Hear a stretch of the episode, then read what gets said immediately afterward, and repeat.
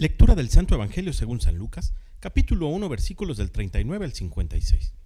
En aquellos días María se encaminó presurosa a un pueblo de las montañas de Judea, y entrando en la casa de Zacarías, saludó a Isabel. En cuanto ésta escuchó el saludo de María, la criatura saltó en su seno. Entonces Isabel quedó llena del Espíritu Santo, y levantando la voz exclamó, Bendita tú entre las mujeres y bendito el fruto de tu vientre. ¿Quién soy yo para que la madre de mi Señor venga a verme? Apenas llegó tu saludo a mis oídos, el niño saltó de gozo en mi seno. Dichosa tú que has creído, porque se cumplirá cuanto te fue anunciado de parte del Señor. Entonces dijo María, Mi alma glorifica al Señor, y mi espíritu se llena de júbilo en Dios mi Salvador, porque puso sus ojos en la humildad de su esclava. Desde ahora me llamarán dichosas todas las generaciones, porque ha hecho en mí grandes cosas el que todo lo puede.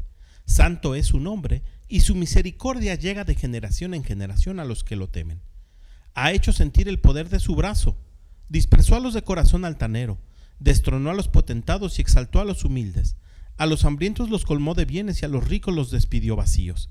Acordándose de su misericordia, vino en ayuda de Israel su siervo, como lo había prometido a nuestros padres, a Abraham y a su descendencia para siempre. María permaneció con Isabel unos tres meses y luego regresó a su casa. Palabra del Señor. Como podrás imaginar por el Evangelio que acabamos de escuchar, el día de hoy celebramos en la iglesia la fiesta de la visitación de la Santísima Virgen María. Y entre otras muchas cosas podemos destacar las siguientes. Primero, la humildad. María es la Madre de Dios. Un ángel se presentó delante de ella para anunciarle tan gran noticia.